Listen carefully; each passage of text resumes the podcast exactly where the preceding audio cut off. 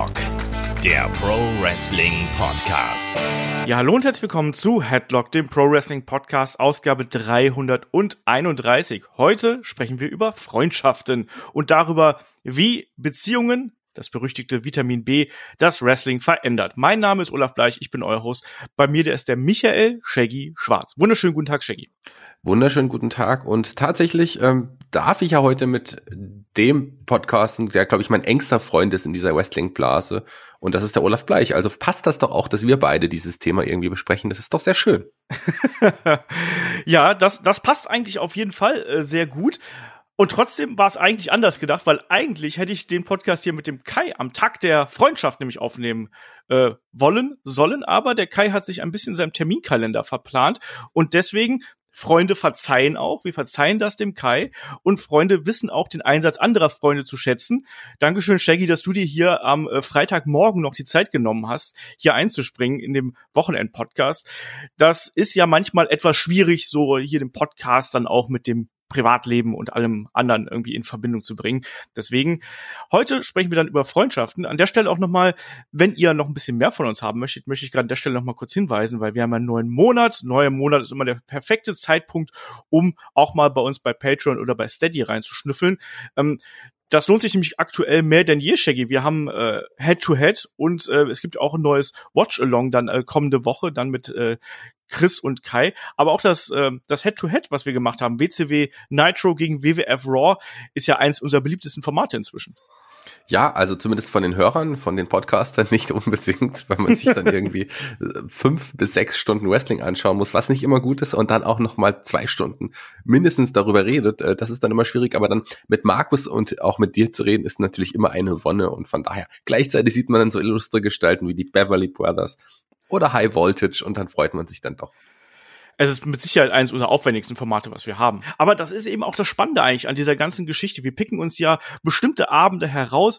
Diesmal haben wir da den Abend nach WrestleMania 14, die Neuformierung der D-Generation X. Äh, The Rock turns äh, gegen Farouk und übernimmt die Nation of Domination. Ja, Shaggy und bei der WCW, was passierte bei der WCW? Da kriselt's weiter zwischen der NWO und äh, also zwischen Hogan und Nash kriselt's da vor allem. Tja, äh, und zwischen ihren Partnern und wie auch immer. Und dann sieht man auch einen Sting, der mal dabei ist, äh, aber keine große Rolle spielt. Man sieht einfach alles das, die die WCW damals irgendwie hatte und auffahren konnte. Aber auch viele, viele unwichtige Matches. Also ich habe hab mich mit äh, Naito in diesem Fall schwerer getan als mit Raw. Aber hört alle mal rein, es lohnt sich. Genau, also haben wir ja auch schon diverse Podcasts hier auf dem Free-Kanal veröffentlicht, also hört da mal rein. Ähm, nächste Woche gibt's auch noch das Magazin. Also ja, neuer, neuer Monat, neues Glück. Wenn ihr irgendwie ein bisschen Interesse habt und gerne ein bisschen mehr von uns hören möchtet, dann könnt ihr da natürlich gerne reinschnuppern. Und wir freuen uns natürlich auch darüber, weil äh, wir brauchen auch ein bisschen finanziellen Rückhalt, einfach um die ganzen tollen Formate, die wir hier äh, an den Mann bringen quasi und an die Frau, ähm, dass wir das gestemmt kriegen. Und ansonsten könnten wir das in dem Umfang gar nicht bewerkstelligen, was jetzt, äh, was jetzt hier inzwischen an Inhalten aufläuft. Das sind ja teils vier bis fünf Podcasts in der Woche, die wir veröffentlichen insgesamt. Und ähm, deswegen schaut da gern mal rein.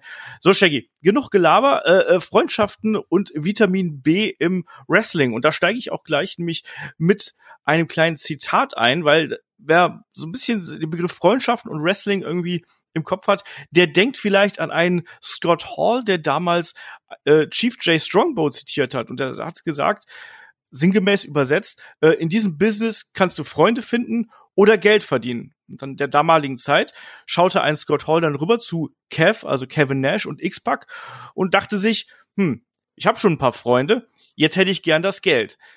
Ist gerade der erste Teil im Wrestling besonders wahr? Ich meine, du hast auch mit Wrestlern, mit Wrestling ja im äh, weitesten Sinne zu tun als Veranstalter. Ist das wahr oder ist das eher so ein Denken, was in den ja früheren Zeiten verhaftet ist? Ähm, ja, also es hat immer den, es ist ein, ich glaube, das ist ein bisschen schwieriger. Ich glaube, das war damals anders, als es heute ist, aber sicherlich gibt es immer noch auch, auch, ja, Phasen, wo man, wo man tatsächlich auch genauso denken könnte. Also Freundschaften ist ja schon was Wichtiges, was Besonderes. Gerade wenn die Wrestler, die sind ja wirklich extrem zusammen auf Tour. Äh, wenn sie auch, gerade wenn sie es Vollzeit machen, sind sie ja die ganze Zeit auf Tour.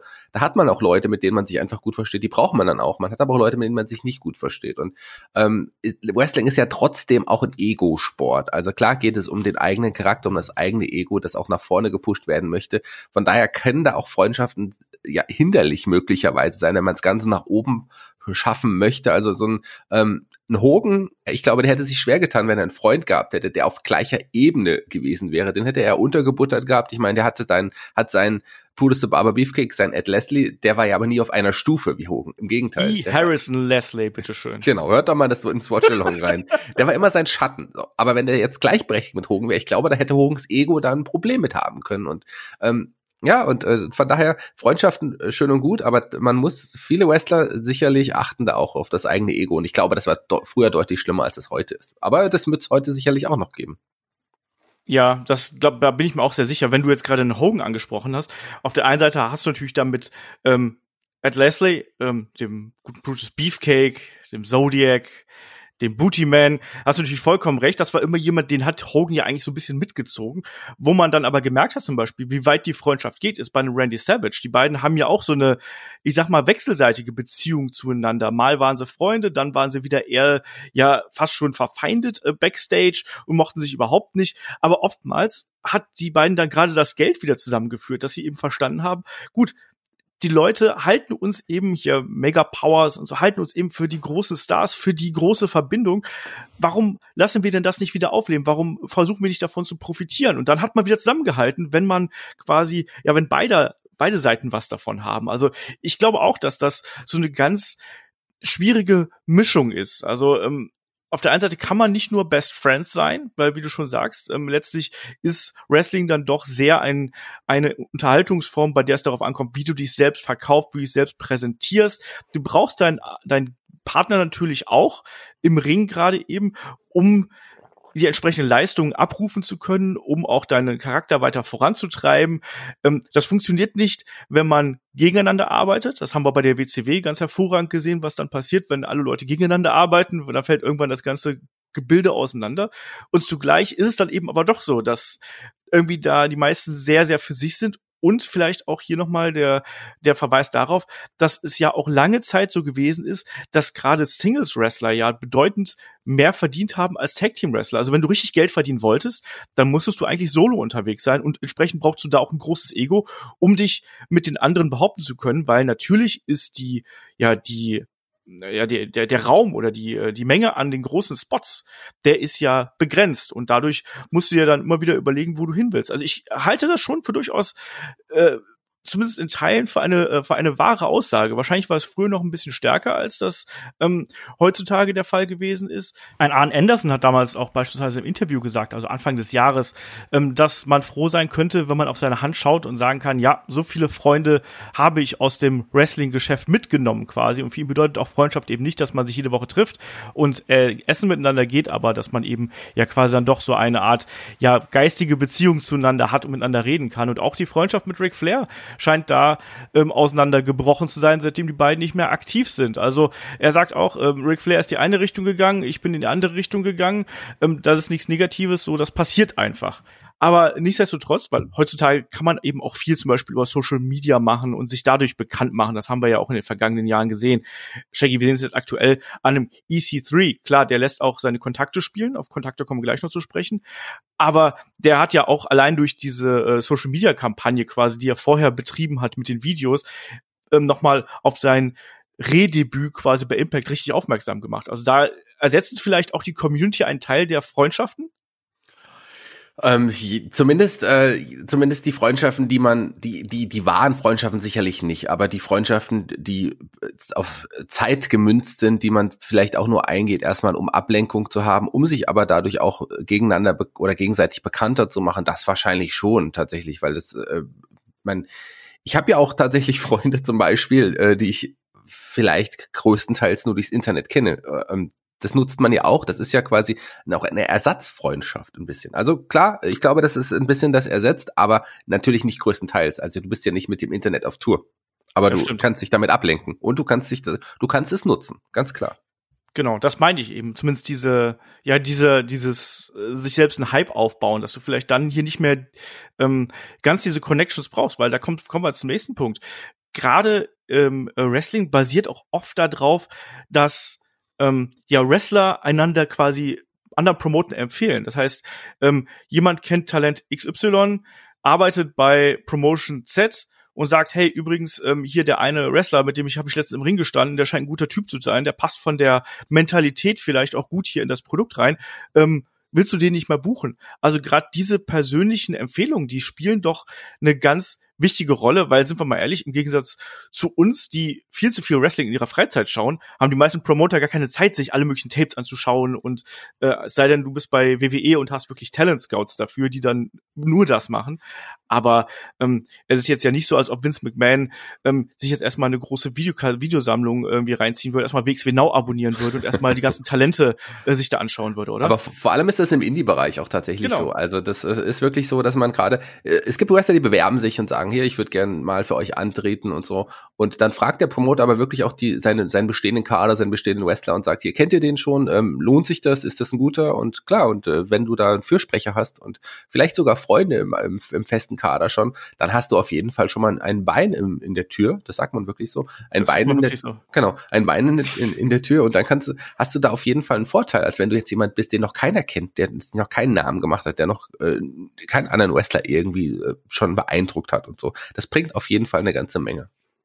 Genau, das ist eben auch das Wichtige. Deswegen ähm, darf man da eben auch unter Umständen nur begrenzt irgendwie so die Brücken abbrennen, weil gerade im äh, Independent Circle ist es oft so, dass es über Hörensagen, über Empfehlungen so läuft. Also wie ich gerade erklärt habe, da wird dann oft einfach mal gesagt, hier der der könnte gut zu dir passen, der könnte gut in die äh, Promotion reinpassen. Ähm, vielleicht wird dann auch ähm, äh, werden auch Promotions den Wrestlern selber empfohlen, weil man irgendwelche Geschäftskontakte gehabt hat. Deswegen dieses Networking ist natürlich da im Wrestling ähm, ganz, ganz, ganz, ganz wichtig und dass du dich da auch, also im Endeffekt, man hat äh, gerade in der heutigen Zeit, ähm, wenn du, wenn du auf, ein aufstrebender Wrestler bist, musst du wirklich auch aufpassen, dass du dir nicht schon da irgendwelche Feinde machst, damit du auch wirklich da dieses, nicht dieses Standing behältst, aber dass die Leute eben gut für, über dich reden und dass die Leute erkennen, so der möchte das oder die möchte das, ähm, möchte, äh, setzt sich ein, der äh, die arbeitet mit und sowas. Das gehört ja irgendwo alles mit dazu und entsprechend ist das eine ganz interessante Mischung eigentlich aus diesem, wir möchten Geld verdienen, wir möchten unserer Leidenschaft nachgehen, ähm, im Gegensatz zu, ja, aber eigentlich ist es ja auch schon ganz geil, was so unterwegs passiert passiert. Und Shaggy, damit können wir gleich zum nächsten äh, Punkt kommen. Ähm, so ganz allgemein gefragt, also wie entstehen denn so Beziehungen beim, beim Wrestling eigentlich und Freundschaften beim Wrestling? Wir haben da ja verschiedene Herangehensweisen, auch wenn wir da so ein paar konkretere Fälle irgendwo nehmen. Es gibt ja wirklich so Kindheitsfreunde zum Beispiel. Es gibt dann auch ähm, ja, so Wrestler, die sich dann im Training kennengelernt haben, sowas wie Kevin Owens und Sami Zayn ist da so eine bekannte Geschichte. Und manchmal ja auch aus ganz anderen Wegen. Was gibt's denn da noch, Shaggy?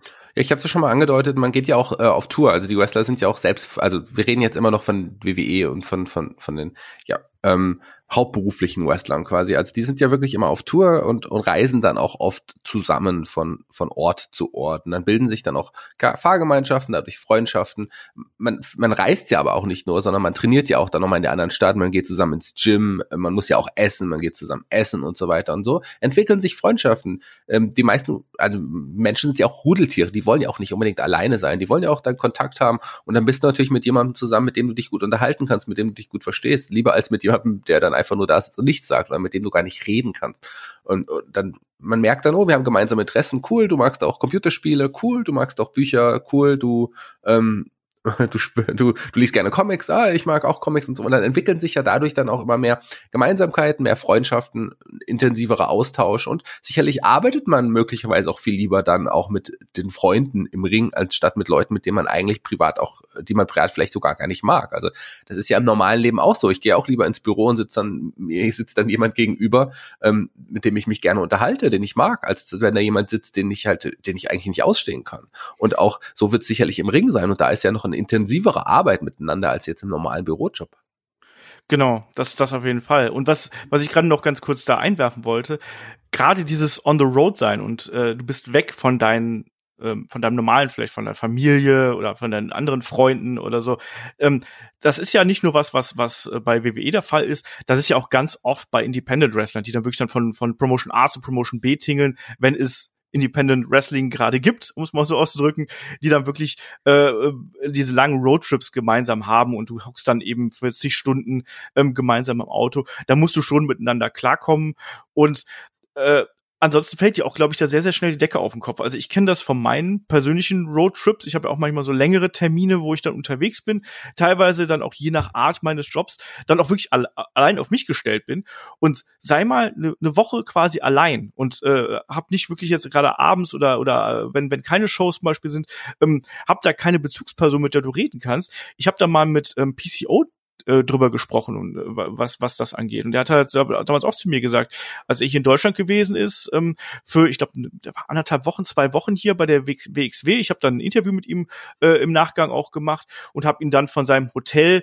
zur äh, Wrestling Academy gefahren, wo wir dann die Aufnahmen gemacht haben.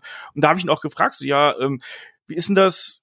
gehst du hier abends mit den mit den Jungs noch was trinken oder was was macht ihr da und er sagt dann nee ähm, ich mache das hier in erster Linie damit ich Geld verdiene und ich mache das vor allem auch äh, ja für meine Familie. Der ist da wirklich der Familienmensch, der sagt so, nein, ich möchte Geld sparen, ich will nicht jeden Abend irgendwie ausgehen.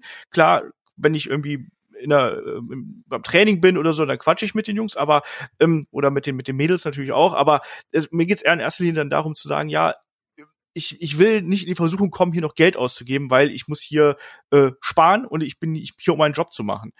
Und das finde ich auch eine, eine interessante Herangehensweise. Genauso gibt es natürlich dann auch die Leute, die sich dann wirklich zusammentun, abends äh, Party machen gehen. Und das bei der WXW muss ich da irgendwie sofort an, an Marty Skirl und Zack Saber denken, die da ja ein bisschen äh, ja nicht, nicht verschrien gewesen sind, aber die waren ja sehr bekannt dafür, dass sie auch gerne mal länger durchgezeit durchgehalten haben. Und Shaggy, wenn man bei einem Karat mal nach der Show äh, sich im Hotel Union eingefunden hat, da hingen auch noch einige Wrestler ab, oder? Nee, ich wohne ja auch immer im Hotel Union und bin ja Teil. und der Shaggy hängt ja auch ab. Teil der Crew. Also ich bin schon jemand, der dann auch immer bis zum Ende quasi doch dann auch immer noch mit am Start ist. Warum auch immer. Aber irgendwie nehme ich mir immer vor, nee, heute mache ich nur kurz, aber nein, tatsächlich äh, schaff, habe ich es auch im letzten Jahr oder in diesem Jahr auch nicht geschafft, früher zu gehen. Ich war fast immer mit am längsten mit dabei. Aber so ist es halt auch. Das gehört halt auch so ein bisschen dazu. Ich mach, das macht ja, das ist ja auch nicht mein Hauptjob, sondern ich mache das ja auch, weil ich Spaß an der Sache habe und weil ja, weil ich gerne da auch bin und ein bisschen was mitkriege und von daher äh, kann man das auch, kann man da auch mal sowas machen. Aber wenn du jetzt wirklich jeden Tag irgendwo in einer anderen Stadt bist und dort auftrittst und du jetzt, ich glaube, äh, klar, da gibt es auch Ausnahmen, aber du willst dann auch nicht jeden Tag feiern gehen. Irgendwann hast du es auch durch. Ich meine, wir wissen, was aus einigen der Feierleute aus den 80ern den Wrestlern geworden ist. Das stimmt. Und außerdem, es kostet halt eben auch Geld. Und so üppig sind die Gagen jetzt auch wiederum nicht, gerade bei den kleineren Promotions, das muss man auch mal sagen. Ähm, aber das gehört eben auch alles mit dazu. Und so festigen sich dann eben die Freundschaft. Und ein anderer Aspekt, den du hier noch gar nicht so äh, genannt hast, ist auch dieser Aspekt, dass du ja auch immer wieder die ähm, älteren Talente hast, die dann auch ganz oft ja die jüngeren äh, potenziellen Stars der Promotion so ein bisschen unter ihre Fittiche nehmen. Diese Mentor-Schüler-Mentalität ist ja auch was Interessantes, was dann auch vielleicht am Anfang eher so eine, ich nenne es mal, Arbeitsbeziehung ist, aber was dann eben auch später ähm, mit der entsprechenden Entwicklung natürlich, was dann auch zu Freundschaften erwachsen kann, oder?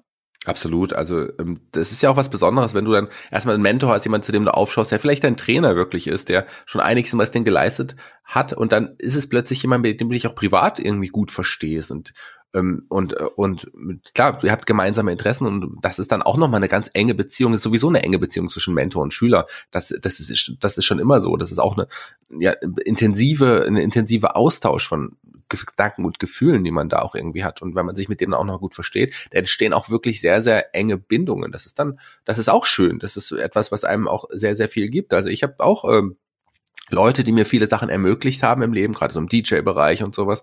Und ähm, immer, wenn, wenn ich dann quasi meinen Mentor von damals irgendwie sehe, ist das auch eine, eine große Freude. Genau, und im Wrestling, da fallen einem natürlich so Namen wie, ja, zum Beispiel äh, Ric Flair und, und Randy Orton gelten so als, als Freunde, ähm, die, wo auch Randy Orton natürlich extrem viel in der Evolution-Zeit von Ric Flair gelernt hat. Genauso ist es aber beispielsweise da auch so, wer sich die Ric Flair-Doku auf dem WWE Network anschaut, dass zum Beispiel eine Triple H ja schon immer einen Ric Flair als ein Vorbild angesehen hat, aber da eben auch nochmal viel für seine Karriere getan hat. Also da wird dann auch wiederum was zurückgegeben und gerade Evolution ähm, mit äh, Triple H Randy Orton, ähm, Ric Flair und Batista, das ist so eine Geschichte, das war ja nicht nur aus der puren ja aus der puren Geschäftssicht gedacht, sondern das war ja auch schon so, dass man überlegt hat, so ja, ähm, wie verstehen sich die Leute denn? Weil oftmals, Shaggy, ist es ja auch so, dass ja, Wrestler und Wrestlerinnen, die sich gut, die sich außerhalb des Rings gut verstehen, dass die dann eben auch im Ring besser klicken. Außer den Hardy Boys, äh, da waren ja ganz frühe Matches ganz, ganz grauenvoll. Ich weiß nicht genau wieso, aber ähm, bei ganz vielen Wrestlern ist es ja auch so, dass wenn sie eine persönliche Beziehung zu ihren ähm, Ringkampfpartnern haben, dass dann auch die besseren Matches und die besseren Fäden dabei rumkommen. Das habe ich auch schon mal so ein bisschen angedeutet gehabt. Also klar, dann hast du jemanden dabei, mit dem du, den du privat magst und dem du auch vertraust und den, mit dem du dich möglicherweise sogar auch, auch blind verstehst und mit dem du ähm, einfach auch Dinge dann anstellen kannst, die du vielleicht mit anderen nicht anstellen kannst, weil du die anderen erstmal überzeugen musst, wer du bist, was du kannst äh, und so weiter. Und ähm, dann dann ist da nochmal eine ganz andere Brisanz, wenn du wirklich mit einem guten, engen Freund, mit dem du ja blind in den Ring steigen kannst, ohne jetzt viel zu callen, äh, das ist nochmal anders.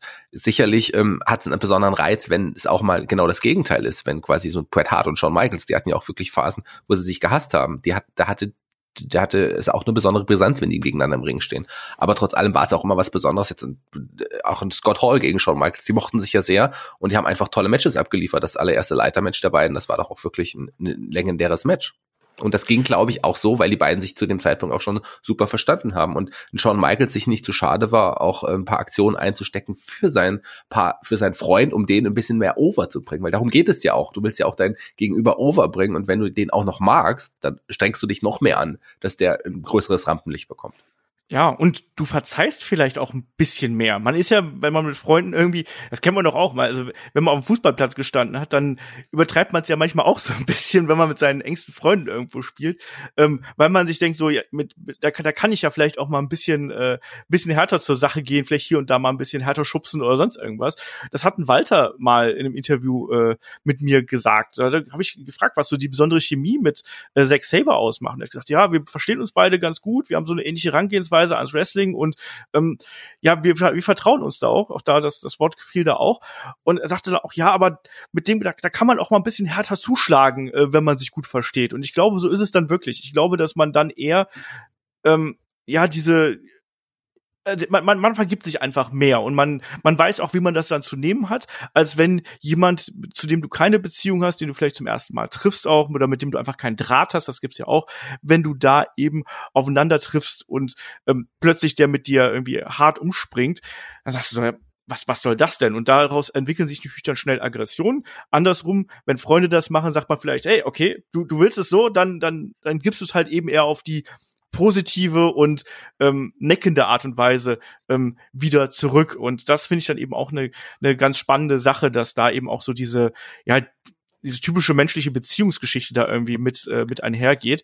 Und wo, wobei, wobei, sorry, wobei ich glaube, dass tatsächlich, wenn du mit Freund im Ring stehst und du auch was falsch machst oder mal zu hart zuschlägst oder wie auch immer, kann das aber auch trotzdem zu Reibereien, dann eher zu Reibereien führen. Also es hat auch den anderen Nachteil, aber ich glaube, letzten Endes ist das Vertrauen, das Verzeihen dann doch größer. Aber klar, man kann, kann sich trotzdem dadurch auch enger streiten, weil wenn du jemanden, wenn den man nicht so gut kennst und der ja verbotscht mal was oder so, dann ist es so, dann spricht man den vielleicht kurz drauf an, aber dann diskutiert man nicht länger darüber mit einem Freund, mit dem du dann eh danach noch abhängst mit dem diskutierst du dann vielleicht länger darüber. Und das kann auch mal problematisch sein, aber ich glaube, unterm Strich ist es natürlich ähm, eher das Positive, überwiegt das Positive da, das glaube ich auch. Na, also klar, es gibt immer wieder, ich glaube, das hängt natürlich dann auch davon ab, ähm, was da im Ring dann vorgefallen ist natürlich. Also wenn du jetzt deinen deinen Partner im Ring verletzt, ist es, glaube ich, die eine Geschichte. Oder wenn du unsauber arbeitest, dann wird dann auch dein der beste Freund zu dir kommen und sagen, hey, sag mal, was geht denn da ab? So, warum, warum warst du heute nicht ganz da oder was? Ähm, aber ich glaube, wenn man so eine gesunde Art und Art der Härte irgendwie an den Tag legt, denke ich schon, dass das ähm, mit Freunden eher äh, oder mit Vertrauten dann eher etwas ist, was dann verziehen wird, beziehungsweise was dann eher so ein bisschen lockerer genommen wird, solange man eben eine gewisse Grenze nicht überschreitet. Das muss man auch ganz klar sagen. Ähm, ist ja genauso wie im gemeinsamen Umgang miteinander. Ähm, was ich in der heutigen Zeit oder auch früher ganz interessant fand, ist ja die Tatsache, dass man auch ähm, als Wrestling Promoter ja auch sehr gut davon profitieren kann, wenn quasi ähm, ja, Freundschaften und Beziehungen von äh, Talent irgendwo bekannt ist. Ich hab, wir haben gerade Macho Man Randy Savage und Hulk Hogan angesprochen. Da hat man das ja äh, extrem probiert, die beiden so ähm, ja wirklich als als große dicke Freunde zu pushen mit den Mega Powers und mit allem drum und dran. Ähm, wir haben letztens im Match of the Week Bret Hart gegen den British Bulldog gehabt, wo wir das auch da nicht nur die, die Freundschaft der beiden, sondern eben auch das Familienverhältnis der beiden ähm, gegeneinander gehabt haben. Ähm, sind so bekannte Freundschaften, gerade in der heutigen Zeit, wo wir noch Social Media dabei haben, wo man ja am laufenden Band eigentlich sehen kann, dass irgendwie alle sind am besten miteinander befreundet und machen coole Selfies. Ähm, aber grundsätzlich, ähm, es ist schon von Vorteil, dass, dass man so Freundschaften hat, weil man daraus auch gute Geschichten entspinnen kann, oder? Ja, nicht nur das, äh, das ist der Vorteil, klar, äh, so eine wirklich intensive Freundschaft wie jetzt äh, hier Kevin Owens, Sami Zayn oder auch Sascha Banks und Bailey, da schreibt sich die Geschichte ja schon von selber, auch die Geschichte gegeneinander, die Geschichte miteinander.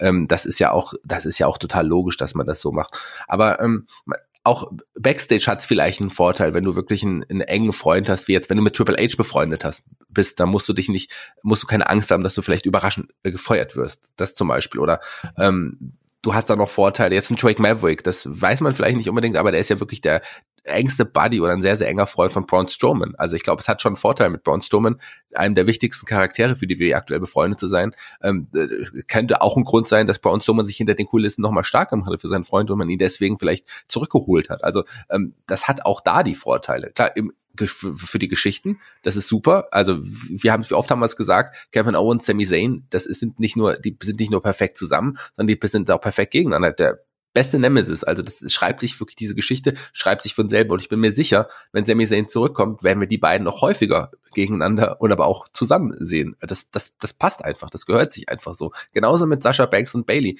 Die Freundschaft der beiden, die Geschichte wird jetzt schon so lange erzählt. Man wartet da einfach auf diesen Split. Und ist, die beiden sind aktuell das interessanteste Duo, finde ich, bei dem WWE Hauptroster. Genau, haben jetzt alle Belts ja inzwischen. Ähm, Sascha jetzt ja auch Raw Women's Champion, Bailey SmackDown Women's Champion und die beiden zusammen Tag Team Champion. Und auch die sind ja wirklich zwei, deren, deren Geschichte man ja verfolgt hat. Und ich glaube, das ist auch sowas, was ja extrem wichtig ist, um als Zuschauer ein Gefühl für diese ganze Beziehung zu bekommen, auch in Sami Zayn und Kevin Owens. Also das wäre, oder ich finde immer noch, dass das ähm, ist bei der WWE längst natürlich nicht so intensiv, wie man es früher bei Ring of Honor oder sonstigen Geschichten gehabt hat, aber trotzdem baut man eben darauf auf und man nimmt diese alten Videoschnipsel, wo die beiden noch ganz cheesy aussehen und El Generico noch im Ring herumturnt, anstatt Sami Zayn und Kevin Owens noch ganz anders aussieht. Und man zeigt die beiden dann eben mit diesen Bildern on the road und man baut baut darauf auf. Man nutzt das auch für Dokumentationen natürlich immer wieder, um die Geschichten da zu erzählen. Bei Bailey und Sasha Banks genauso, wenn du da bei Social Media guckst, wie das aufgebaut ist und auch wie die Fäden teilweise miteinander aufgebaut sind, wie intensiv dann beispielsweise auch damals die äh, Matches bei NXT zwischen den beiden gewesen sind. Also da sind ja immer noch die besten Momente bei rumgekommen. Da hat auch gerade eine Sasha Banks ja nochmal wirklich gezeigt, was sie als Heel drauf hat.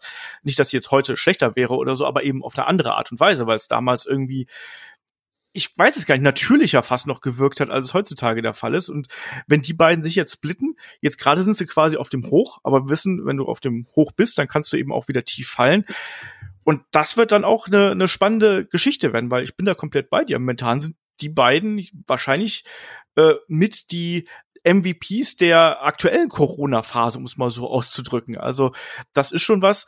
Und klar, in der heutigen Zeit, ich habe es gerade schon mehrfach angesprochen, Social Media, man kann diese ähm, Beziehungen nutzen, um beispielsweise dann ja Teams zu bilden, du kannst Storylines daraus machen, du kannst auch ähm, deine deine Social Media Geschichten benutzen, um Storylines äh, voranzubringen, während beispielsweise keine Shows laufen. All damit kannst du arbeiten und das ist natürlich was, was dann auch den Promotern zugutekommt, weil man dann da eben noch zusätzliche, ja, tiefer auch in die Charaktere reinbekommt. Und das ist wiederum was, äh, was sehr, sehr spannendes. Und Jackie, wir wollen ja nicht so sehr über die Storyline-Freunde reden. Da gibt's natürlich auch so einige. Ähm, Im Sinne von, ähm, weiß ich nicht, Brian, äh, Daniel Bryan und Kane, die ja, äh, ja, die sind zwar auch Backstage gute Freunde, aber ich, im Ring natürlich als Team Hell No beispielsweise noch größere Freunde ähm, gewesen. Ähm, wir wollen ja hier vor allem auch so ein bisschen über Vitamin B und die Backstage-Freunde äh, sprechen. Was sind denn da so Freundschaften, die dir einfallen und warum eigentlich?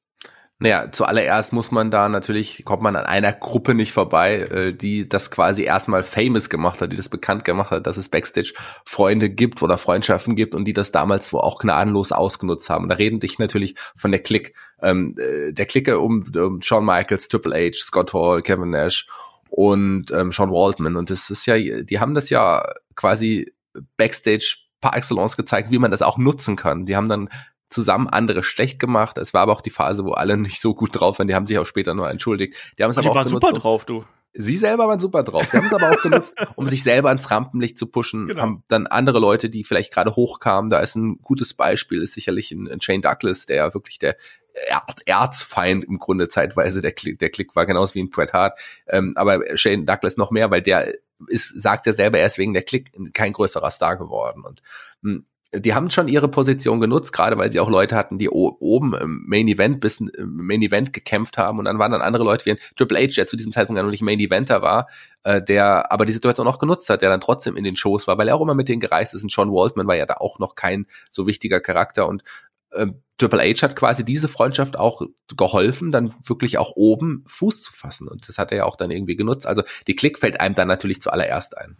Genau, das ist sicherlich der bekannteste Name und ganz berühmt natürlich hier der Curtain Call im Madison Square Garden, wo es die große Umarmung gegeben hat, kurz bevor Razor Ramon, Scott Hall und äh, Diesel Kevin Nash eben zur WCW gegangen sind, wo damals ein absoluter Tabubruch äh, vorhanden gewesen ist mit dem Bruch von K-Fape, wo sich Heels und Faces umarmt haben und die Freundschaft da im Mittelpunkt stand eben, was auch nicht nur für positive Resonanz gesorgt hat. Also ja, die Klick ist hier berühmt berüchtigt und an der Stelle möchte ich dann auch noch mal ganz kurz auf unseren Backstage Politics Podcast hinweisen.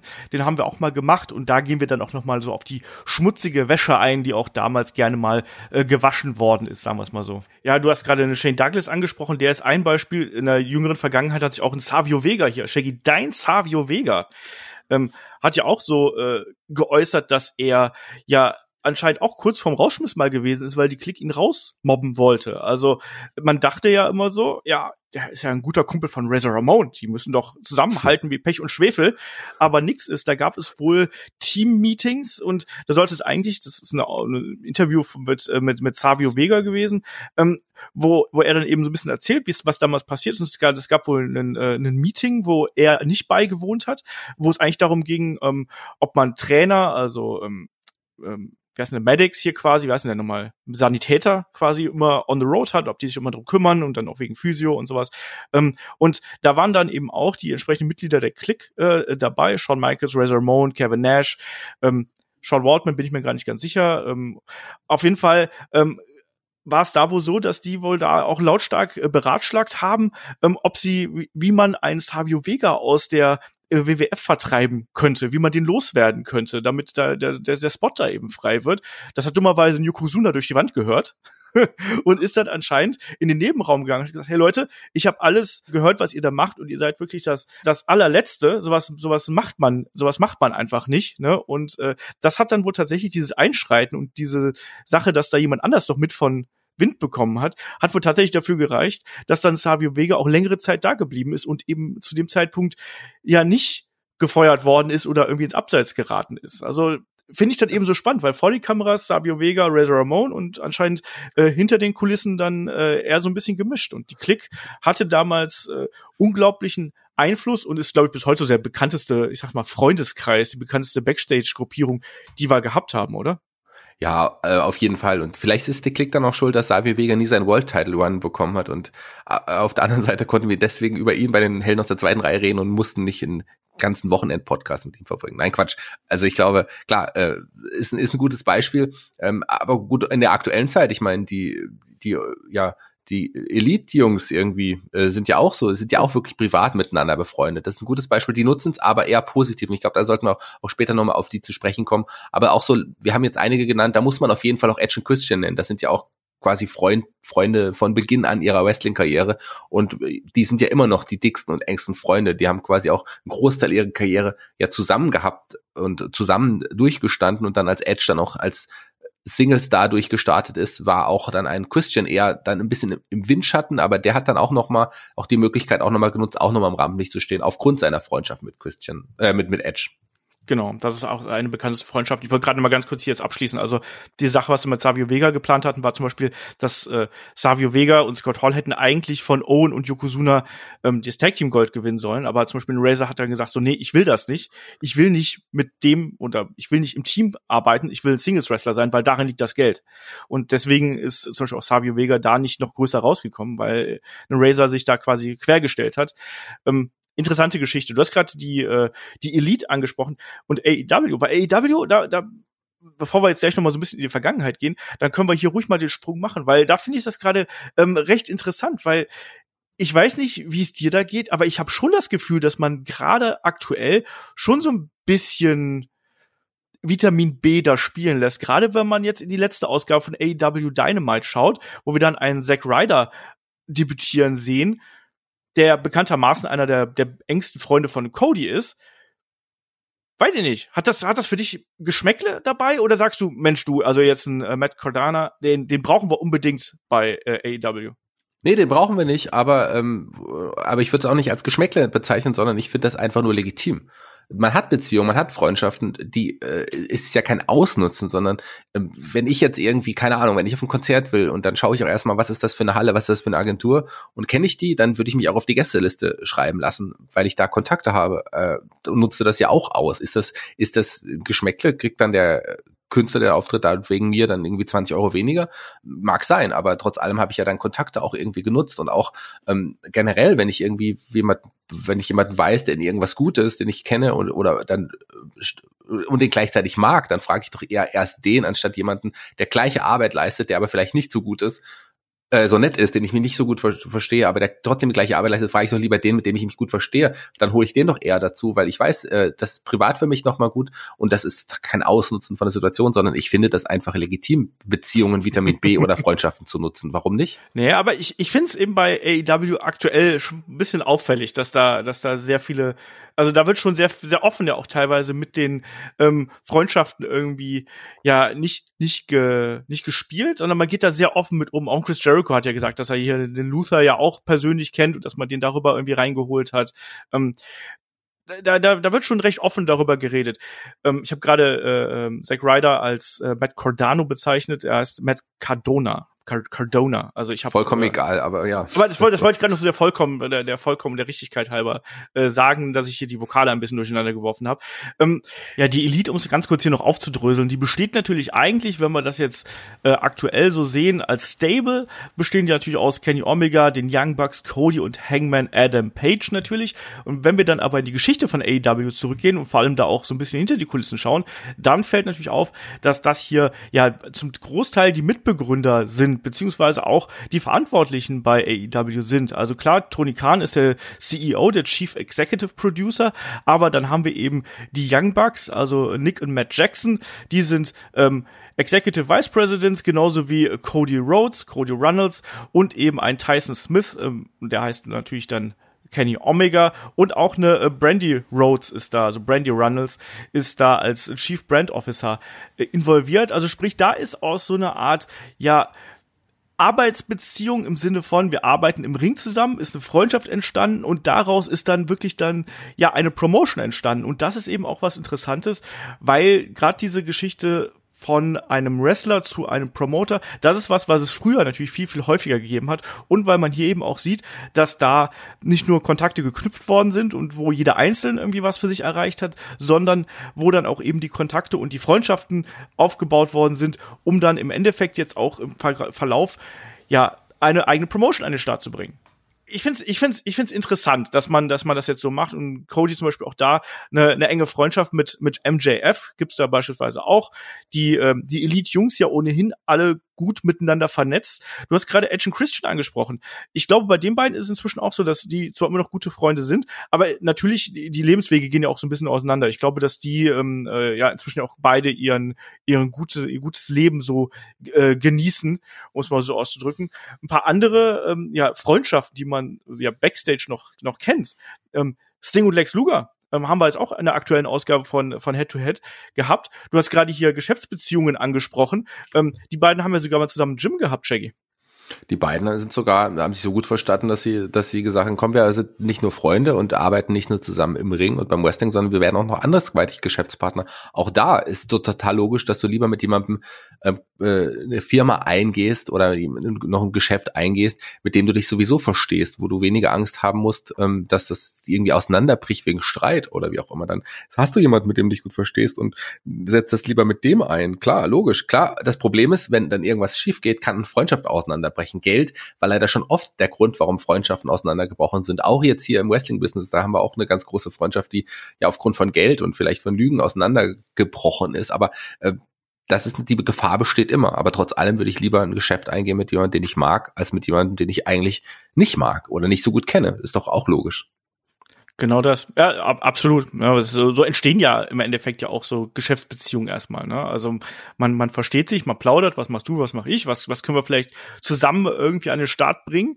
Und wenn du dann so Leute hast wie Sting, wenn du dann so Leute hast wie Sting und Lex Luger, ähm, die beide da im, im Bodybuilding äh, interessiert sind, dann bietet sich das eben äh, durchaus an, dass man da äh, in, in diese Richtung geht. Auch das hat natürlich nicht ewig gehalten, wie das nun mal so ist. Karrierewege trennen sich, Persönlichkeiten gehen ein bisschen auseinander.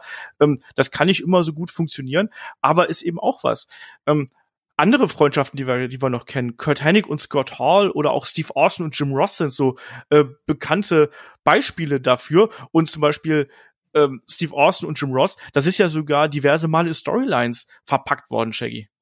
Ja, auf jeden Fall. Das hat man, das hat man auch genutzt. Und das ist ja nochmal was anderes. Du hast dann, ähm, das sind ja jetzt nicht keine zwei Wrestler, sondern das eine ist ein Kommentator und das andere ist ein Wrestler. Die sind ja auch nicht ständig zusammen auf Tour, aber man hat gemerkt, die verstehen sich und äh, die haben dann auch private gemeinsame Interessen und können sich richtig gut unterhalten. Und das passiert ja auch. Es gibt nicht nur die Freundschaften zwischen Wrestlern, es gibt ja viele Referees zum Beispiel, die mit Wrestlern befreundet sind. Die sind ja auch immer mit denen auf Tour, aber auch äh, Jim Ross und Steve Austin gleiches Beispiel ist zum Beispiel Michael Cole und ein John Cena. Die beiden mögen sich privat ja auch total und äh, verstehen sich gut und und hängen miteinander rum. Oder auch ein, ein, ein, ein Paul Heyman und ein, und ein ähm, Brock Lesnar sind ja privat auch nicht nur Geschäftspartner, die sind auch Freunde und die vertrauen sich und sind sicherlich deswegen auch Geschäftspartner geworden. Und deswegen haben die auch auch eine gute Chemie miteinander. Du hast klar hast du vor, äh, nicht eine gute Chemie mit deinem mit deinem Inring-Partner zu haben, mit dem du dich privat auch gut verstehst, ist natürlich einfacher, als wenn du jetzt Reibereien hast, aber auch auch wenn du nicht unbedingt die besten Freunde bist, kannst du auch eine gute Chemie haben. Das haben wir ja auch schon festgestellt. Aber der Vorteil ist natürlich, wenn man sich kennt.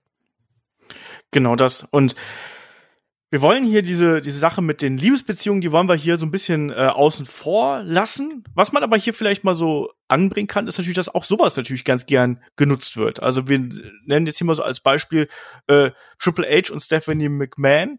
Ähm, da sind ja auch einige Talents von irgendwie, ja, wie soll ich es denn ausdrücken, von betroffen gewesen, dass die beiden quasi dann hier die, ähm, die Zügel in die Hand genommen haben und dass vor allem da auch Triple H gerade in seiner, in seiner, ja, wie soll man sagen, Sturm- und Drangzeit, würde ich es einfach mal ausdrücken, dass er da äh, auch hier, hier und da mal ähm, ja so ein bisschen seine, seinen Einfluss hat spielen lassen, oder Shaggy? Wie war das damals? Ja. Absolut. Und das kann man dann aber auch machen. Es wird, wurde ihm ja auch schon mehrmals vorgeworfen, dass er seinen Einfluss hat spielen lassen und dass er sicherlich sich auch dann einen gewissen Vorteil ja erschlichen hat oder gibt ja auch den Ausdruck hochgeschlafen. Das hat man ja auch ein paar Mal irgendwie so gesagt. Aber es ist nun mal so, wie es ist. Er hat sich, äh, wir haben sich beide gut verstanden. Die beiden lieben sich und er ist, er hat sich in die Familie eingeheiratet und hat dadurch jetzt eine wichtigere Position inne, als er sicherlich nur als Wrestler hätte haben können. Aber äh, das ist auch nicht verwerflich, wie ich finde. Ja, also es, es gilt ja natürlich da schon, dass, dass man dann äh, beispielsweise eine, eine China, die dann keine größere Rolle mehr gespielt hat, was auch anscheinend mit dieser Beziehung der beiden ähm, was zu tun gehabt hat. Es gibt auch die Geschichten, dass ein Test natürlich darunter auch irgendwo gelitten hat, dass das, äh, dass das nicht so, ähm, ja, dass das, ne, dass, dass die, dass ein Triple H dafür gesorgt hat, dass, dass er da eben keine größere ähm, Rolle mehr gespielt hat. Äh, also das, das ist schon so, dass da auch manchmal das heißt manchmal, dass da so diverse Male einfach die, ähm, die Beziehungen backstage ausgenutzt werden. Das muss man auch ganz klar so sagen. Aber ähm, ist, das, ist das, ist das, ist ganz kurz, dass ich solche, ist das verwerflich? Was ist denn zum Beispiel, ähm, Nimm mal ein paar Beispiele. Es gibt Wrestler, die sicherlich nur noch einen Vertrag haben, weil sie sich mit anderen Wrestlern äh, irgendwie gut verstehen. Zum Beispiel ein, ein Mojo Wally, der ist mit Rob Gronkowski super befreundet. Die WWE will die, das, die will ein gutes Verhältnis zu dem haben, dann lässt man ihn auch aktuell noch unter Vertrag. Oder ein Titus O'Neill hat vielleicht nur einen Vertrag bekommen, der ist nie der beste Wrestler gewesen, der war schon älter, als er seinen ersten großen Vertrag bekommen hat, ist äh, nur einen Vertrag bekommen, weil er mit Batista möglicherweise sehr eng befreundet ist. Ist das verwerflich? Nein ich glaube, es kommt immer darauf an, in welche, in welche Richtung das eben ausschlägt. Wenn du, wenn du Backstage wirklich dann Politik machst und dafür sorgt, dass der entsprechende oder die entsprechende Wrestlerin da ähm, Nachteile von haben, dann ist es, glaube ich, schon verwerflich, ja. weil es was Negatives ist. Ähm, wenn jetzt jemand seinen Job einfach behält und quasi in irgendwelchen Rollen da äh, eingearbeitet wird, sehe ich da wiederum eher das Positive und sage, gut, der Mensch verdient gutes Geld, der ist halt noch da, ist nicht mein Business sozusagen. Ne? Also ja, so, das so sehe ich ganz genauso. Also klar, wenn man das ausnutzt zum Negativen, wenn man anderen das, das meine ich. was schlecht ist, dann dann natürlich, das ist das ist im Allgemeinen verwerflich, äh, negativ zu sein oder anderen wirklich zu schaden. Aber wenn man seine Position oder seine Verbindung oder seine Freundschaften oder seine Beziehung nutzt für seinen eigenen Vorteil, finde ich das nicht schlimm. Es sei denn, jemand anders hat dadurch einen Nachteil. Genau. Klar, man ähm, kann sagen, man hat den Job und jemand anderen hat ihn nicht. Okay, das ist vielleicht der einzige Nachteil, aber es betrifft ja jetzt niemand Bestimmten. Das ist halt eben immer so das Ding. Ne? Also ähm, oftmals ist es ja nur einfach so, dass das ist nicht nur im Wrestling so, dass es in jeder normalen Firma auch so. Es gibt nur mal eine begrenzte Anzahl an Spots und eine begrenzte Anzahl an Jobs, die es irgendwie zu vergeben gibt. Und ja, wenn dann eben dann im Endeffekt das Vitamin B dafür ausschlaggebend ist, dann ist das natürlich irgendwo ärgerlich, aber das ist nun mal das Leben. So funktioniert's nun mal, wenn das dann eben der Punkt ist, wenn du quasi zwei nahezu identische Leute hast. Und oftmals ist es ja dann auch so, dass es vielleicht dann auch vielleicht zum Besseren äh, ist, dass dann der eine den Job vielleicht nicht kriegt, vielleicht öffnet sich für den eine andere Tür, ähm, vielleicht geht er woanders hin. Weiß man nicht genau, aber ich glaube, dass äh, solange man eben äh, da eben keine Politik betreibt. Und ich glaube, das muss man hier auch mal ganz klar hervorheben. Dann sind Beziehungen und Freundschaften ähm, absolut notwendig. Also ohne ohne funktioniert's ja auch nicht. Und dann ist auch das das Ausnutzen ähm, äh, von Beziehungen äh, äh, und Freundschaften ähm, absolut legitim. Nichtsdestotrotz muss man da eben dann schauen, ob, ob das irgendwelchen negativen Einfluss darauf hat. Also wenn wir dann beispielsweise zur, zur WCW rüberschauen, wenn wir dann äh, ähm, Macho Man und Hogan haben, die dann ja auch zwischendurch wieder die dicksten Freunde gewesen sind und wo man dann offenkundig auch sieht, dass die die großen Plätze äh, dank ähm, äh, kreativer äh, Einflussnahme hier irgendwie innehaben und dank großer Beziehung zu Eric Bischoff, dann ist das natürlich was Negatives, muss man auch ja, sagen. Aber auch wenn man dann sieht, ähm, dass Hogan hat dann spielt eine große Rolle in der WCW und wie das sich das Gesicht der WCW innerhalb von der kurzen Zeit, in der Hogan dabei war, dann komplett verändert hat, weil man plötzlich die ganzen alten Hogan-Freunde, den Big Boss Man, Jim Duggan, Brutus Beefcake, äh, wirklich Wrestler, die eigentlich längst bei der WWE über ihren Zenit drüber waren und da kein die ja nicht mehr richtig eingesetzt wurden, dann so große Rollen bei der bei der WCW gespielt haben, dann kann man das auch hinterfragen und kritisieren. Aber genau. es hat oder bei Impact später, um da oder bei Impact, ja genau, ganz, ne? ganz ganz genau, die Nasty Boys nicht zu vergessen. Ähm, das aber das hat keine Person in dem Sinne geschadet. Das hat dem Produkt möglicherweise geschadet. Das kann man dann auf jeden Fall auch kritisieren und sagen, warum ist der jetzt da? Weil das hat dann auch wirklich überhand genommen. Aber wenn jetzt ein Zack Ryder Gut, ein Sean Spears ist auch ein Beispiel, der versteht sich ja privat auch mit Cody. Die beiden machen das Produkt AEW nicht schlechter.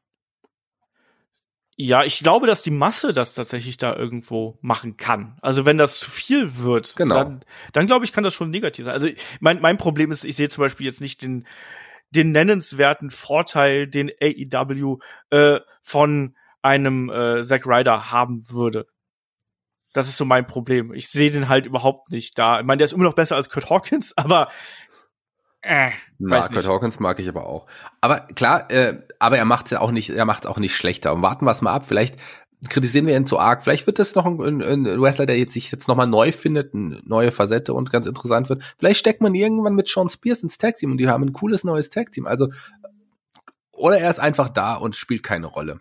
Wir werden sehen. Also ich meine, ich, ich, ich sehe das jetzt noch nicht so kritisch und ich finde es eigentlich, freue mich für ihn, weil er, da hat sich doch, er, ist, er scheint netter zu sein und Cody ist ja auch jemand, der, äh, der eher positiver Mensch ist und klar nutzt Das sagst du doch nur, weil ihr beide Actionfiguren sammelt. Na und? ich sammle die ja gar nicht, aber er sammelt sie ja wirklich. Nee, ich ja. glaube tatsächlich, ähm, man bei Impact oder auch in der in der WCW-Zeit war es schlimmer, aber AEW muss natürlich aufpassen, dass sie jetzt nicht den Ruf haben sie jetzt schon so ein bisschen, aber dass sie das nicht übertreiben und dann finde ich es okay. Die können jetzt nicht noch den nächsten holen, der dann irgendwie da wrestelt. Das ist schon klar. Also jetzt noch mal, wer ist denn überhaupt noch übrig von den Gefeuerten? Rusev ist vielleicht eine Ausnahme, dass der der ist noch nicht verbrannt oder ähm, den, der der wäre auf jeden Fall eine Bereicherung. Aber wenn man jetzt tatsächlich Zack Ryder und Kurt Hawkins geholt hätte, hätte ich mir auch überlegt, muss hätte das sein müssen. Aber so finde ich es in Ordnung. Ja. Ich bin gespannt. Ich bin wirklich gespannt, wie sich das entwickelt. Ich sehe das tatsächlich ein bisschen kritisch, aber ähm, bin auch mal einfach neugierig, in welche Richtung sich sein Charakter entwickelt. Also ich glaube nicht, dass der Long Island Ice Z da jetzt noch äh, dass der, dass der jetzt noch so lange besteht. Ähm, und ich, vielleicht gibt's ja da auch die Möglichkeit, dass er einfach seinen Charakter neu empfindet und in eine ganz andere Richtung geht und vielleicht uns auch da ein bisschen überrascht, sagen wir es mal so. Trotzdem muss man da auf jeden Fall aufpassen, dass man eben nicht zu sehr seine Beziehungen spielen lässt, dass man nicht sehr immer auf die Leute ähm, zurückgreift, die man eben kennt, mit denen man befreundet ist, weil das ist auch was, was dann eben gerade bei der ähm, Hardcore-Internet-Community natürlich nicht ganz so ähm, gut ankommt, um es mal ganz, ganz vorsichtig auszudrücken. Und Shaggy, du hast aber gerade auch schon äh, Freundschaften angesprochen, ja, die quasi äh, ja zerbrochen sind. Und da kommen wir jetzt mal so zwei Beispiele aufgreifen, die es in der ähm, jüngeren Vergangenheit gegeben hat. Und wer ja in der Anfangszeit von, von Ring of Honor zum Beispiel das Produkt verfolgt hat, dem sind natürlich zwei Namen aufgefallen, die da herausgestochen sind. Das waren äh, CM Punk und Colt Cabana, äh, Second City Saints. Ähm, wir wissen auch, dass ein CM Punk und Colt Cabana einfach riesige Freunde gewesen sind, haben miteinander trainiert, haben äh, miteinander zu den Shows gefahren, haben unzählige großartige Wrestling-Matches gegeneinander bestritten. Ähm, bei der Pipebomb-Promo hat es CM Punk einen Colt Cabana noch durch die Kamera gegrüßt.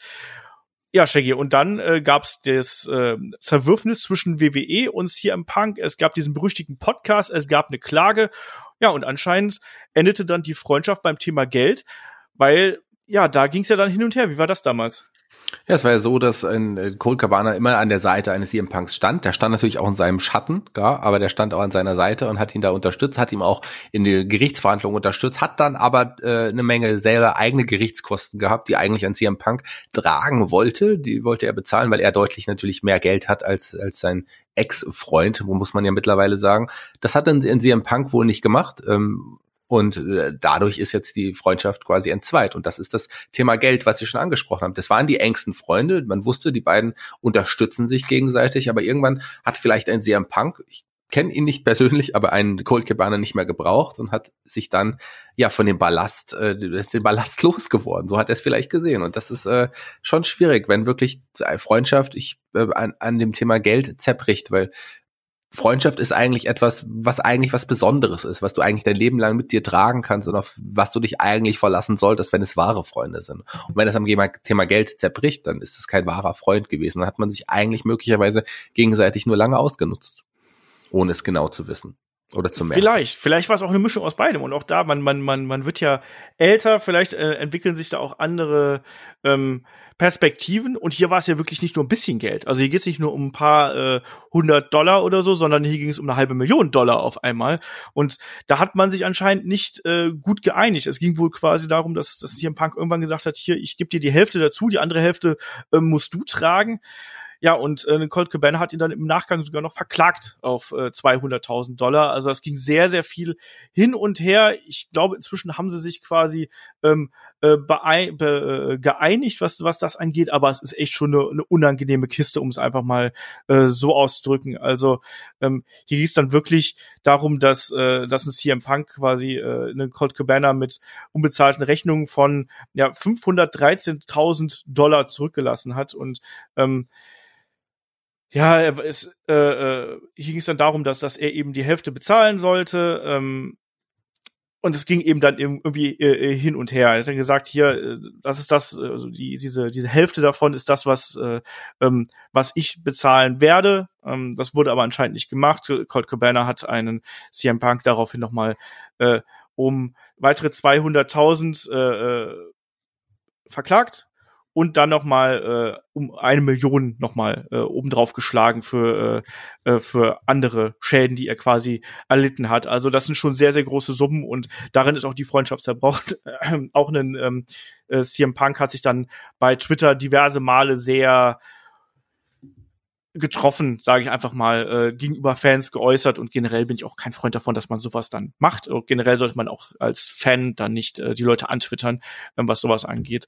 Ähm, ich würde gerne ja. noch was sagen. Ich wollte es eigentlich nicht ansprechen, aber ich glaube, ich äh, muss es jetzt tun, weil jetzt ist der passende Moment. Weißt du noch, Olaf, als wir zusammen, als ich in Köln besucht habe, Eis essen waren, ähm, ich habe ein Spaghetti-Eis gegessen und du hattest einen Pinocchio-Eisbecher und hast gesagt, oh, ich habe gerade kein Geld, kannst du mir bitte mal irgendwie die 3,90 Euro irgendwie leihen, ich gebe sie dir später wieder.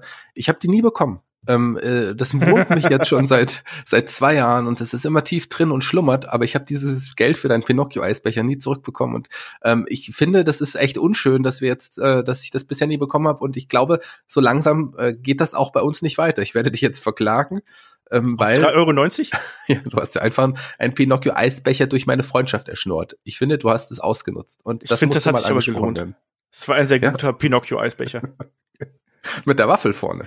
Mit der Waffel vorne. Die war sogar selbst gebacken. Die mag ich ja am liebsten. Nicht so diese aus der Tüte, die sind eklig, aber die anderen, die sind super. Äh, wo wir gerade bei Hörnchen sind. Ähm, Hulk Hogan und Bubba the Love Sponge ist auch so eine Geschichte. Auch äh, ehemals beste, zumindest sehr, sehr gute Freunde. Bubba the Love Sponge, ja äh, Radiomoderator unter anderem. Und Shaggy, dann gab's diese berüchtigte äh, Sexgeschichte mit dem, mit dem, mit den Sexaufnahmen, wo Hogan was mit der, mit der Frau von Bubba the Love Sponge gehabt hat, dabei gefilmt worden ist. Ähm, von Bubba, ja genau. Ähm, was dann, was dann hinterher online gestellt worden ist, dann gab es eine Klage.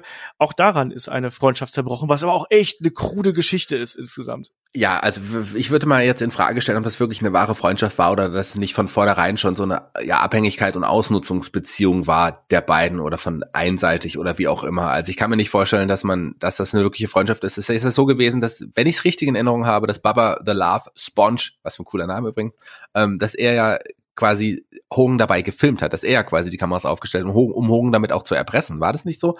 Und äh, der gibt ihm seine Frau, um mit der zu schlafen, um ihn danach quasi zu er erpressen zu können.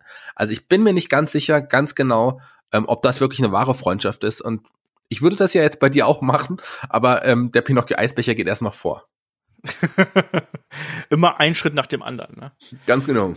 Ja, auf das jeden Fall, das war, eine, das war eine ganz, ganz merkwürdige Geschichte, aber auch daran, also da, das ist, glaube ich. Also das ist keine Freundschaft, das ist keine Freundschaft in meinen Augen. Ja, aber sobald, sobald solche Sachen natürlich ins Spiel kommen, wir kennen auch die Storyline mit, äh, was ist Storyline, die Geschichte mit äh, Matt Hardy und Edge natürlich, auch da äh, Frauen im Spiel, Sex im Spiel, ähm, das ist dann immer eine ganz, ganz äh, schwierige Sache einfach. Und ja, damit sind wir eigentlich auch schon so wie durch hier mit unserem, mit unserem Thema. Ähm, schreibt uns ja gerne, woran ihr da denkt. Wir haben versucht, hier wieder exemplarisch so ein paar Freundschaften ähm, auf der positiven Seite, auf der negativen Seite hier rauszupicken es gibt noch Millionen andere Freundschaften, die bekannt sind. Also beispielsweise Mick Foley und Terry Funk kennen wir. Das ist diese typische Schüler- und Mentor-Geschichte. Ich habe Ric Flair und Randy Orton schon angesprochen. Ähm, Terry Funk und Tommy Dreamer, das ist ja fast so eine väterliche Freundschaftsgeschichte. Und noch ganz, ganz, ganz, ganz viele ähm, andere, ähm, die auch teilweise sehr, sehr witzig sind. Also wie die Leute da zusammenfinden, äh, was da oder was da für Persönlichkeiten zusammenkommen. Also egal, ob es jetzt ja aus aktuellem äh, Anlass irgendwie ein Roman Reigns und Dean Ambrose sind, ähm, einen, einen Ric Flair und Roddy Piper oder äh, Mick Foley und Melina ja auch offenkundig große ja, das ist auch ein Odd-Couple irgendwie. Ja, ja, eben, total. Ja, ja. Also ganz seltsam. Aber es gibt auch viele, auch aktuell noch irgendwie, das sind ja die bekannten Freundschaften, die wir, die wir erwähnt haben. Es gibt Freundschaften, die man so nicht so kennt. Drake Maverick, Braun Strowman war ein gutes Beispiel, aber wir haben ja auch Drew McIntyre, Jinder Mahal, das weiß man ja auch, dass die Freunde sind, nicht allein aus 3MB-Zeiten oder Apollo Crews, Akira Tozawa, die ja früher sogar in Indies teilweise als Tag-Team angetreten sind.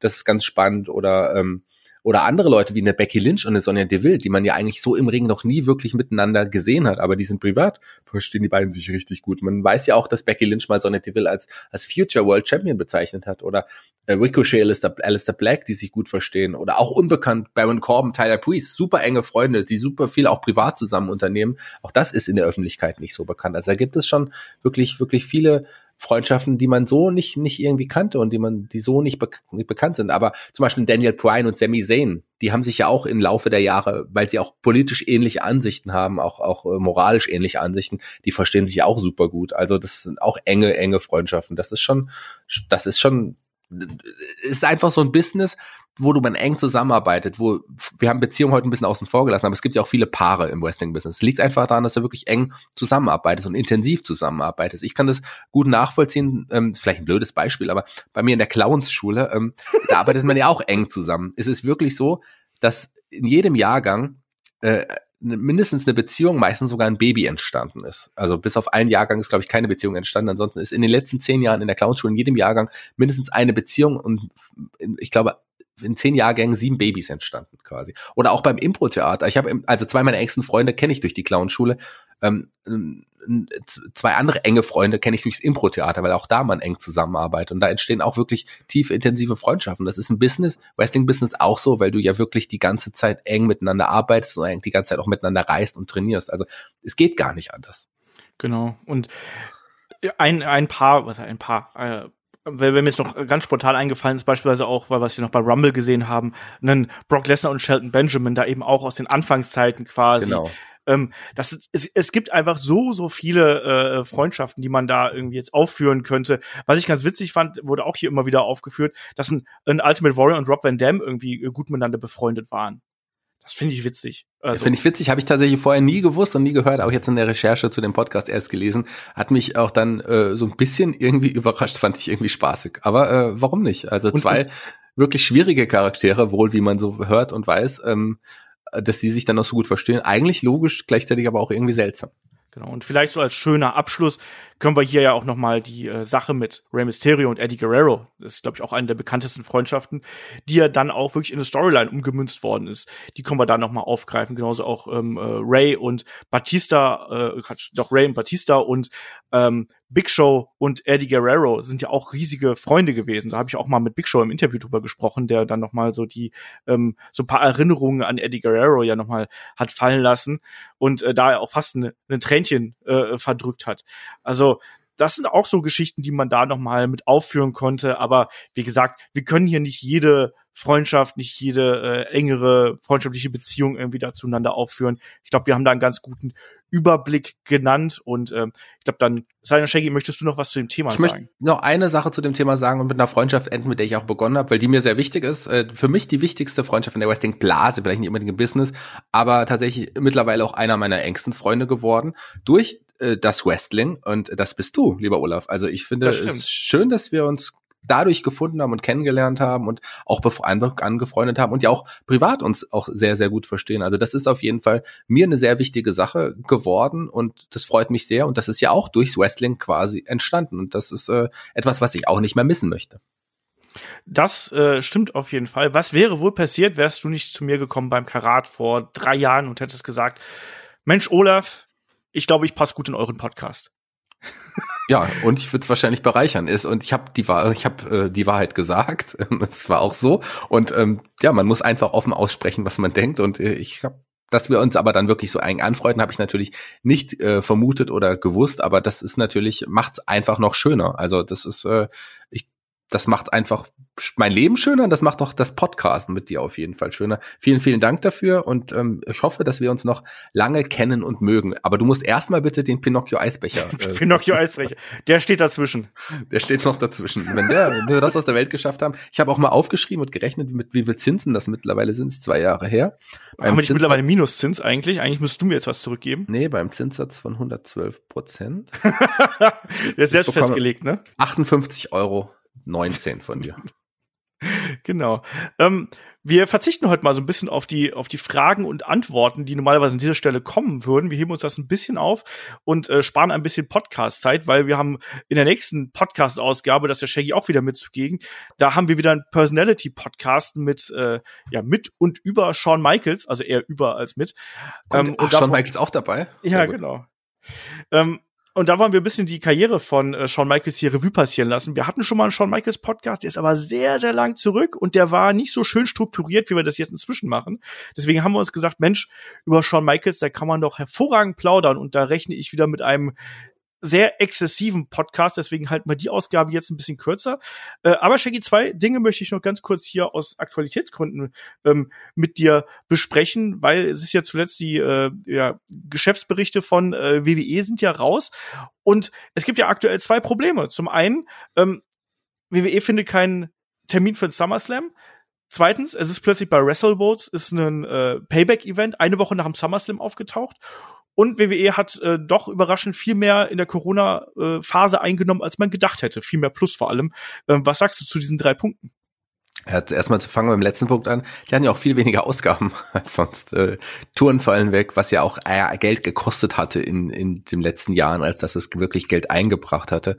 Und ähm, auch du, wenn du in der gleichen Halle äh, wirklich ausstrahlst, hast du natürlich deutlich weniger Kosten. Du hast kein, musst kein großes Team haben, hast nicht den großen Aufbau, du hast nicht die ganze Logistik, die dahinter steckt. Ähm, und das fällt alles weg und dadurch bleibt ja auch mehr Geld letzten Endes übrig. Und die, ähm, die, die TV-Verträge sind so gut äh, für die WWE, dass sie einfach da richtig viel Geld verdienen. Und man muss bedenken, wenn man das mal hochrechnet, wie viel eine Viertelstunde, wie viel die WWE für eine Viertelstunde Raw beispielsweise, oder sagen wir mal SmackDown bekommt, äh, gerechnet auf das, was sie dann auch abliefern, das ist schon echt, äh, das äh, ist peinlich, muss ich mal, muss ich mal sagen. Ähm, von daher, ähm, aber finanziell steht die WWE gut da. Zum SummerSlam-Termin äh, müssen sie nicht finden, den haben sie, aber die müssen einen Ort finden, wo sie genau, tatsächlich. Genau, das habe ich versprochen, ja. Genau, wo sie, wo sie, wo sie ähm, ihre Show abhalten können. Die WWE will vor allem ein Vince McMahon will nicht den SummerSlam auch noch im Performance Center abliefern. Und da man das nach offen, dass es nach offen nach außen gedrungen ist, dass man das so weiß, wäre es sicherlich ein, eine Niederlage, jetzt das tatsächlich dort zu veranstalten. Man will gerne vor Publikum veranstalten. Man sollte es in der aktuellen Zeit leider so noch nicht machen. Ähm, klar, mit Abstandsregeln und so weiter. Aber in Amerika ist es noch ein bisschen schlimmer als bei uns in Deutschland, was Corona betrifft. Von daher sollte man da wirklich sehr arg aufpassen. Und ich finde die Idee, das auf dem Schiff zu machen, die Idee gibt es ja auch. Ähm, schwierig. Also gerade so, ähm, das ist ja schon auch, äh, wenn da, wenn einer auf dem Schiff sich tatsächlich, wenn Corona hat oder so und es nicht weiß, dann könnte das natürlich ein super Spreader, ähm, Schiff, Schiff, super Spreader Schiffsfahrt werden.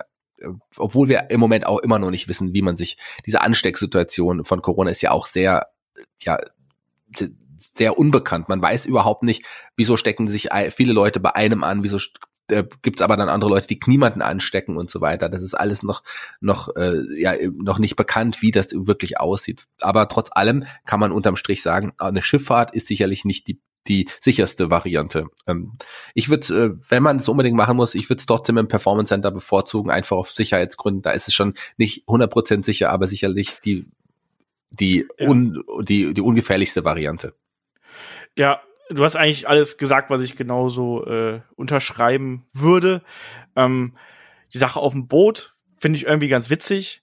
Ähm, aber ich sehe das halt eben auch nicht. Ich sehe das auch nicht als sichere Variante oder sonst irgendwas, ähm, sondern einfach als äh, ja als als als eine Möglichkeit, die man hier versucht auszuchecken. Aber ich glaube auch, dass man am Ende dann doch wahrscheinlich beim äh, Performance Center wieder landen wird, weil offensichtlich findet man hier keinen äh, keine keinen Ausrichter, der das unbedingt machen möchte. Ähm, klar, Publikum wäre schön. Ist aber aktuell äh, nicht möglich, gerade wenn man sich auch die Zahlen in den USA anschaut, ist es einfach eine äh, ja, Schnapsidee im Endeffekt. Ne? Es ist ein bisschen auch egoistisch natürlich gedacht. Auch äh, in den ähm, Conference Calls, die es ja jetzt gegeben hat, hat Vince McMahon ja auch gesagt, hier, ähm, wir brauchen die Zuschauer wieder. Geht aber jetzt einfach aktuell nicht. Ne? Klar, schadet das dem Produkt, da bin ich auch komplett dabei. Aber man soll es dann auch nicht ähm, übers Knie brechen und dann hier womöglich Zuschauer und Talent irgendwo in einer gewissen Art und Weise gefährden. Und diese Geschichte mit Payback, was ja dann am 30. August stattfinden soll, da bin ich sehr gespannt drauf, ob es wirklich dabei bleibt. Also das ist jetzt ein, ein, ein, Gerücht, was wir quasi jetzt hier bei der Podcastaufnahme kurz vorher als die Runde gemacht. Ähm, ich weiß nicht, Wrestle Votes war bis jetzt auch nicht immer so 100% äh, präzise, was die Angaben anging. Und deswegen äh, warte ich da erstmal ab, was, was da passiert. Für uns würde das bedeuten, wir müssen sehr viel, sehr schnell, sehr viele Review-Podcasts hintereinander hauen. Äh, das wird wieder sehr spannend. Ähm, und auch da vielleicht, also meine Vermutung ist vielleicht auch da, äh, eine Woche nach Payback, also dann am, ich glaube, fünften, sechsten ähm, September wäre es ja dann schon, wäre dann ja ähm, der nächste AEW Pay-Per-View. Ähm, vielleicht will man hier auch versuchen, so ein bisschen mit der Masse an Wrestling ein bisschen die Lust auf, auf den großen Konkurrenten zu drücken, sage ich einfach mal. Kannst du dir das vorstellen oder glaubst du, das ist nur ein Hirngespenst in meinem Wednesday Night War Kopf. Ach, dann hätte, ich weiß nicht, da hätte man es auch parallel machen können und direkt nicht unbedingt eine Woche drauf. Ähm, WW schade, ist ja nicht so schade, auch parallel dann Veranstaltungen zu machen. Äh, das hätte man dann wahrscheinlich eher getan. Ich keine Ahnung, warum man da jetzt Payback angesetzt hat. Ich kann es mir ehrlich gesagt nicht vorstellen, dass man eine Woche nach dem SummerSlam, SummerSlam, SummerSlam, SummerSlam schon Payback äh, wirklich präsentieren wird. Ich weiß es nicht. Es ist ja auch noch nicht bestätigt. Aber warten wir es mal ab. Schauen wir mal. Genau, warten wir es ab und ich glaube, an der Stelle können wir dann hier auch ganz gut den Deckel auf diese etwas kürzere Ausgabe mal äh, drauf machen. Ähm, ich hoffe, ihr hattet ein bisschen Spaß mit unserem Talk hier über äh, Freundschaften im Wrestling und hier noch ein bisschen einen kleinen aktuellen Abriss. Und wenn ihr uns Fragen schicken möchtet, schickt die gerne an fragen.headlock.de, egal ob's Sachen zu den aktuellen Produkten sind, zu älteren Geschichten, zu Gimmicks, zu Events und ich weiß nicht was. Schickt uns das gerne und für uns beginnt dann im August, um hier ja so einen kleinen Ausblick zu geben, auch die nächste äh, SummerSlam-Phase mal wieder. Das ist ja auch jetzt schon bei uns eine schöne Tradition. Wir denken uns da immer ein bisschen was aus und wir wollen den SummerSlam natürlich zum einen mit einer Preview dann eben äh, einleiten. Zum anderen aber natürlich wollen wir auch eine Classic Review machen und da überlassen wir diesmal unseren Supportern äh, die Wahl. Das heißt, im August wird es da eine, ähm, eine Abstimmung geben auf unseren Unterstützerkanälen, auf Patreon und auf Steady und da könnt ihr dann abstimmen, welchen SummerSlam wir besprechen werden, werden uns da einige rauspicken, dass ihr nicht irgendwie äh, jeden SummerSlam nehmen müsst. Das sind ja inzwischen einige, das wäre eine sehr lange Abstimmung, aber da werden wir dann auf jeden Fall ein bisschen was machen und ich bin gespannt drauf, äh, wer äh, dabei rauskommt oder welcher Event dabei rauskommt. Shaggy, hast du da einen Favoriten? Wenn du jetzt sagen würdest, Mensch, den SummerSlam will ich mal besprechen, wir hatten letztens 92, finde ich. Ach, haben wir schon. Nee, Hä? haben wir noch nicht, aber wir hatten das so. Match of the Week hatten wir. Ähm, 91. Was war da der Main Event? Ähm, Lex Luger? das war 93. Okay. Hast du äh, warte, warte, nein, nein, nein, nein, warte, warte. 91? Ähm, warte, ich weiß es. Das ist ähm, Hogan, Earthquake? Nee, war 90, gell? Ja. Ähm, 91. Ich find's gut, wie Warrior, du das gerade so einsingelst. Warrior und äh, Macho King. Was? Nein, das war WrestleMania 7. Okay, ähm, aber das war die Zeit, das ist doch dieses Jahr. Dann kann es, ach hier, ähm, Hogan äh, und Warrior gegen, gegen das Triangle of Terror. Genau. Warum lachst du? Gar nicht. Also ich hätte mal, also ich für mich hätte Bock auf den SummerSlam 2002. Ich auch. Gut, da sind wir Frag uns ja mich ein. aber nicht, was da der Main Event war. Brock Lesnar gegen The Nein. Rock. Ach so, cool. Hätte ich jetzt nicht gedacht. Und äh, da war vor allem die, die Rückkehr von Shawn Michaels gegen Triple H. Wir hatten Ach, Kurt. Angle gegen Rey Mysterio und äh, noch ganz viele anderen schönen Kram. Ich glaube auch Ric Flair gegen Eddie Guerrero, wenn ich mich komplett täusche. Cool, also hätte ähm, ich auch Bock, ähm, aber dann nicht sofort, weil jetzt weiß ich ja die nächsten vier, fünf Tage weiß ich noch die Matches. Aber so äh, wenn wir das in ein paar Wochen machen, wäre ich dabei. genau. Also die Abstimmung, ähm, die machen wir euch noch drauf aufmerksam. Schaut da einfach bei uns auf äh, Facebook, äh, Twitter, Instagram und so weiter vorbei, damit ihr da auf dem Laufenden bleibt. Und in dem Sinne sage ich äh, Dankeschön und bis zur nächsten Woche, bis zum großen Shawn Michaels Personality Podcast hier mit dem Shaggy, mit dem David und mir. Dankeschön fürs Zuhören und bis zum nächsten Mal. Macht's gut. Tschüss. Und David wird hoffentlich singen.